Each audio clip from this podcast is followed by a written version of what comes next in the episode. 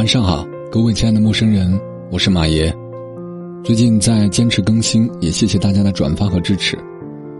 其实录音是我一天最开心的时候，因为它能够让我彻底的安静下来，对着话筒说一些我想说的话。我感觉这种工作状态是最舒服的啊。我有想过，我这个人嘛，没什么特长，而且也不具备有很强的能力吧，就是喜欢播音这一块儿但我又恰恰不是学这个的，就一直在慢慢的摸索。好了，只要你们喜欢，我会坚持录下去。今天晚上分享的文章来自十点读书这个微信公众账号，文章标题叫做《结婚不一定要看家境》啊，是一个十点读书的签约作者，因为买了版权，所以这个作者叫什么名字就看不到了。十点读书是一个我个人呃知道但是很少去看的一个公众账号，我感觉。好像并没有读书这个概念，只是在读一些很鸡汤的文字。这些文字真的会有一些意义吗？打一个问号。好了，老规矩，花十分钟左右的时间干了这碗鸡汤。结婚一定要看家境。漫漫人生路，选择伴侣是一件大事儿，不可儿戏。因为选择什么样的伴侣，往往就会拥有什么样的婚姻。而长久的婚姻从来不单单是两个人的相濡以沫，更多的是两个家庭的同心协力。所以结婚呢，一定要看家境的。家境不同难以相容，家境有异两心难依。唯有精神上门当户对，才能在婚姻里磁场相同。网络上一直流传着一句话，说即使是最幸福的婚姻。一辈子当中也有一百次离婚的念头，和五十次想掐死对方的想法。是啊，热恋的时候，所有的缺点都是天使的小雀斑，所有的阻碍都是巫婆的毒苹果。但当激情和爱恋的滤镜褪去之后，剩下的，除了生活的一地鸡毛，就是婚姻的千疮百孔。前段时间，邻居周姐突然发了一条朋友圈。说孩子已长大，不必再牵挂，余生有你实在太累，唯有一别两宽，才能各生欢喜。我急忙问他怎么了，他告诉我说，他离婚了。周姐说，当初家里嫌弃他们家穷，不同意我嫁，可那时候年轻啊，哪会听啊？死去活来的跟他结了婚，可是结婚之后才明白，有情不能饮水饱。房租水电摆在那儿，吃的用的摆在那儿，生活压力也摆在那儿。贫贱夫妻百事衰呀，要不是为了孩子，早就散了。今年孩子高考结束之后，索性就离了。只考虑金钱的婚姻是荒谬的，不考虑金钱的婚姻是愚蠢的。是啊，贫贱夫妻百事衰，再深厚的感情也经不住生活的反复揉搓。更残酷的是。家境不同的夫妻，就算幸运的躲过了物质的明枪，也往往还会被精神的暗箭所伤。韩国三星集团会长李健熙长女李富珍，下嫁保安任佑宰，婚后任佑宰却酗酒、家暴、不上进，甚至对怀孕的妻子拳脚相加，最后以李富珍支付一百四十一亿韩元分手费结尾。为什么呢？不是说在真爱面前，金钱和地位都不算什么吗？是的，也许金钱和地位不算什么，但是因为家境不同带来的三观、眼界、认知的差距，却是无法弥补的。所以，结婚不看家境的女人都输得很惨。毕竟，婚姻不是热恋时非你不娶、非你不嫁的海誓山盟，也不是故事里王子公主、城堡玫瑰的绝美童话。而是柴米油盐酱醋茶的每日重复，和三观、眼界、认知的现实冲突。而来自不同家庭的两个人，很容易在这种枯燥的重复和伤人的现实中，褪去激情的荷尔蒙，渐渐的看清一切誓言和童话的虚无缥缈，最后伤人自负。生活当中，一说到谈婚论嫁，我们总会听到四个字：门当户对。那么什么是门当户对呢？你是留学外国，他就得博士起步，还是你年入百万，他就得年入八十万呢？不，这些都不叫门当户对。真正的门当户对是观念上的琴瑟和鸣，是思维上的举案齐眉，更是信仰上的莲枝共种。家境不同的两个人，生活只会越来越累，越来越难。你希望他纪念日买束花，他却说你浪费；你渴望生活多点仪式感，他却觉得你矫情；你期盼着诗和远方，他却认为你做作。你改变不了他的认知。他也理解不了你的想法，你们永远都不在一个频率上，最后只能相看两生厌。婚姻是一场爱的修行，只有找对同路的人，才能一起在婚姻的朝圣之路上越走越宽，越行越远。所以，最好的婚姻是经济上的势均力敌，更是精神上的门当户对，因为门当从不自卑，因为户对。从不自傲。要知道，精神上门当户对，才能乐得逍遥自在；婚姻里磁场相同，才能共享世间美好。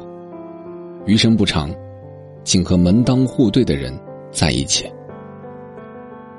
结婚不比恋爱，不是只有风花雪月的浪漫，更多的是柴米油盐的琐碎。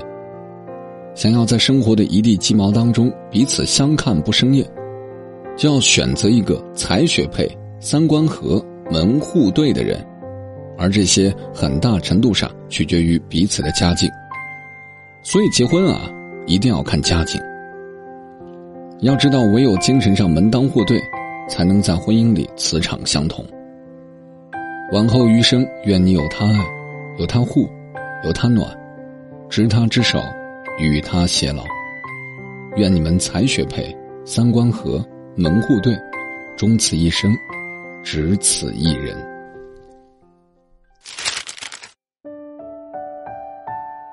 感谢各位，大概花了八分钟左右的时间干了这碗鸡汤啊！这碗鸡汤我在读的时候做了很大的删减，啊，因为有很多水话啊，就是绕来绕去的。三碗豆腐，豆腐三碗，我是不喜欢这种写法的。他其实讲了一个老生常谈的话题，就是门当户对嘛，无外乎又跳脱出一个角度，告诉你门当户对不是所谓的。啊，你是当官的，我也是当官的啊！你是经商的，我也经商的，跳脱出来了。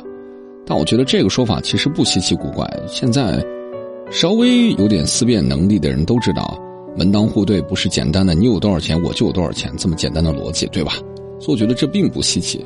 而且这个观点我以前在节目当中说过无数次了啊。其实爱情这个东西呢，说白了，什么样的爱情都有道理。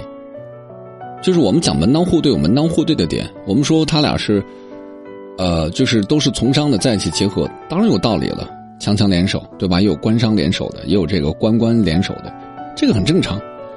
其实门当户对啊，我们拆开去看的话，作者说的对不对？对啊，希望三观合、才学合，这是各方面合。但其实落到实处，你会发现，这东西就是一个标准。实际上你在结婚的时候，你更看重的是这个人行不行。其实，当这个人对了，哪怕说三观不合，你愿意为他去做改变，他愿意为你做改变，难道婚姻之后三观就不能够合拍吗？我觉得当然可以了。所以，当我们在讨论所有条件条件的时候，其实是在空对空的谈，因为你没有对象，你没有文字当中所描述的那个三观和才学和各方面和门当户对的一个人，所以你假想我们要找到这么一个人，但你要知道，找到这么一个人那得多难啊！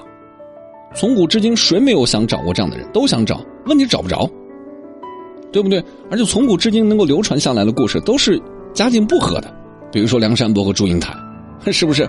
他家境不和才能够成为佳话。换句话说，家境和的婚姻太少了，太少了。所以我想表达的意思很简单：我们可以去畅想自己的另外一半要跟我这和那和。但这仅仅是畅想，现实生活其实的结果就是他和你可能这不合那不合，但是这个人的某一个点，你觉得确实可以，他人品不错，他愿意去改变，他愿意去学习，他愿意去包容，那么这个三观何止是时间的问题。如果说这个人他三观定型了，他不愿意改变，结婚之初可能两个人很合，可是随着时代的变化和推移。他慢慢跟不上时代了，而你跟着时代走，他跟不上，他又不愿意改变，那就会导致三观又不合了。明白这个逻辑吗？所以这个事儿说白了啊，在于人。很多写爱情的文章落到最后的落点就是在于人，这个人对了，啥都对；这个人不对，啥都不对。哪怕是开始对，结果都不一定好，明白这个逻辑吗？所以这样的文章啊，一定要学会辩证的思考，否则老是被洗脑。哎呀，那我要找一个三观合的，我就打着灯笼找。我告诉你，太难找了，因为你就是你脑海当中那个优秀的男人或者那个优秀的女人，他铁定看不上你。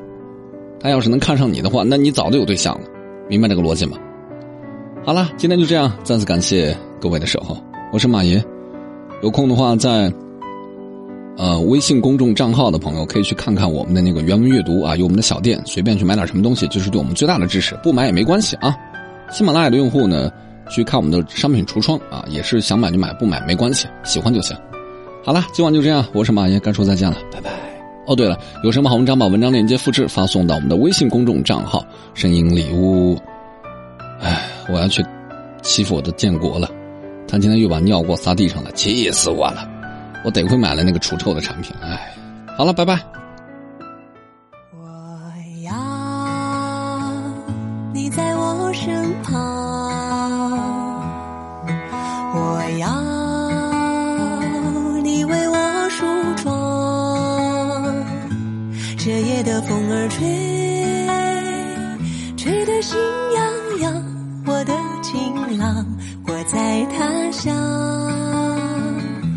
望着月亮，都怪这月色撩人的疯狂，都怪这吉他弹得太凄凉。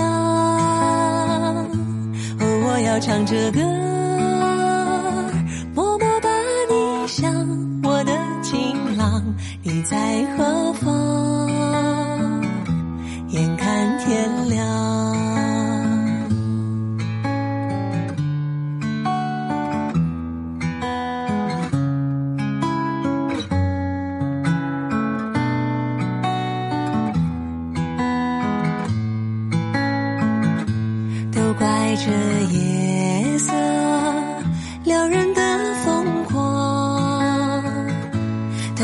着吉他弹得太凄凉，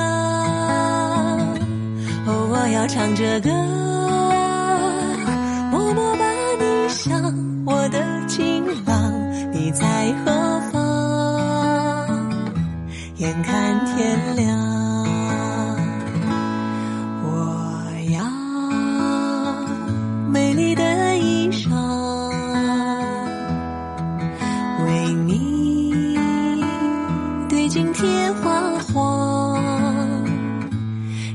色太紧张，时间太漫长。我的情郎，我在他乡望着。